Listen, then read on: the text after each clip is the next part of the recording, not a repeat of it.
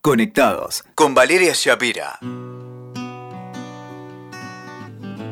Porque un puente no se sostiene de un solo lado. Qué hermosa frase de Julio Cortázar. Y hoy vamos a hablar del dolor del corazón, cuando el puente de uno de los dos lados empieza a derrumbarse. Ya no te quieren más.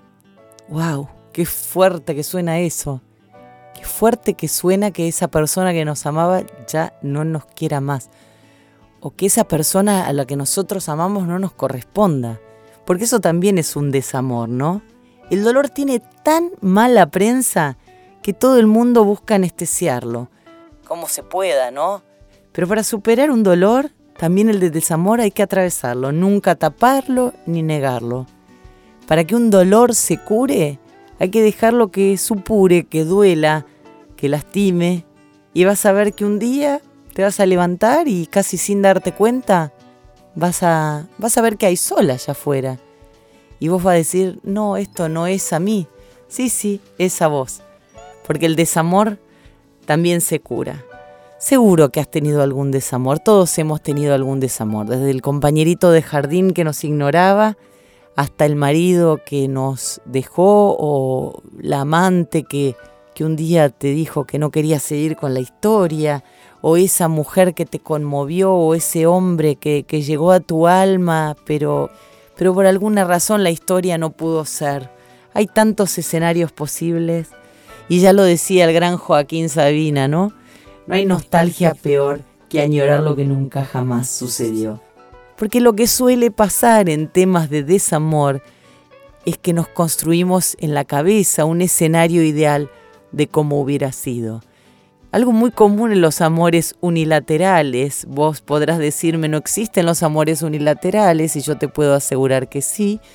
Pero claro, en un amor platónico, unilateral o como quieras llamarlo, uno le pone al otro un montón de atributos que el otro por ahí no tiene y que están en nuestra cabeza. Y entonces ese desamor, esa falta de retribución a, nuestro, a nuestra devoción nos duele mucho, mucho más. ¿Cómo podemos describir al desamor? Es imposible describir la herida existencial que representa, ¿no?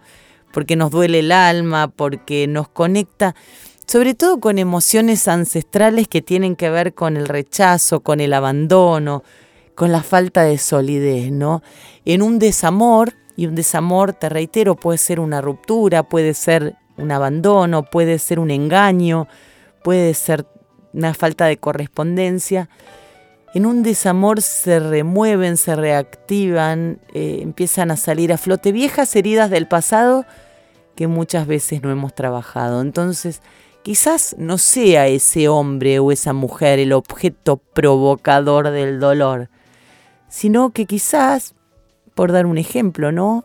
Ese hombre que te dejó, de alguna manera te conecta con el papá ausente que tuviste. Y cómo duele, ¿no? Y cómo duele. Y más duele si uno se lo trata de contar al otro y el otro no entiende. Y acá te voy a decir algo que que sobre todo me quedó muy en claro después de elaborar tanto este tema del dolor para dolores del alma, un libro que quiero mucho, que escribí para Ediciones Urano. Y quiero, quiero remarcarlo, que los dolores nunca son comparables ni mensurables, que lo que le duele le duele a cada quien y de la manera y en la magnitud que le duele a esa persona.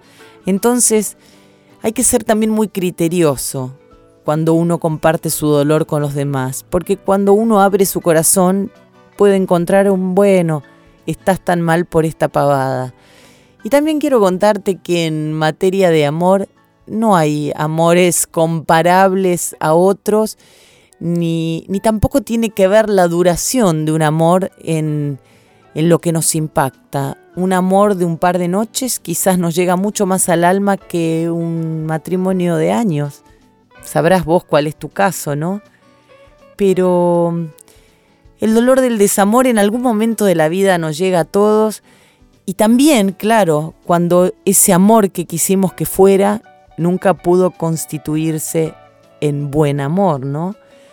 Lo que te invito a hacer es aceptar tu dolor, como dice la psicóloga chilena Pilar Sordo, Eh, el dolor es una encomienda que llega a nuestras vidas la mayoría de las veces sin que la hayamos solicitada y que es una caja de, aspecto feo, ¿no? Y, y, dice Sordo, cuando recibimos esta encomienda nos preguntamos por qué me la mandaron a mí, yo no la quiero, y entonces tratamos de rechazar el envío. Y lo que yo agrego a esto que dice Pilar es, lo que duele, duele y hay que aceptarlo y dejarlo sanar, porque resistirse al dolor es un mecanismo ilusorio que hace que el dolor vuelva una y otra vez magnificado, no procesado, en forma de un dolor todavía más doloroso que el original. Así que si hoy te está doliendo el desamor, así como los perritos, lamete las heridas, llorá, déjate, eh, estar con ese dolor, no, no en, de modo tal que se transforme en melancolía, que es algo no constructivo, pero atravesá ese dolor como un maratonista atraviesa todos los obstáculos de un cross country, atravesalo y vas a ver que después de ese dolor vas a salir mucho más fortalecido, fortalecida, más resiliente, más, más entero, más entera. Así que Vamos todavía, utilizar el dolor como combustible para el viaje, como dice un poeta japonés. Nos escuchamos la próxima. Escuchaste Conectados con Valeria Shapira. WeToker. Sumamos las partes.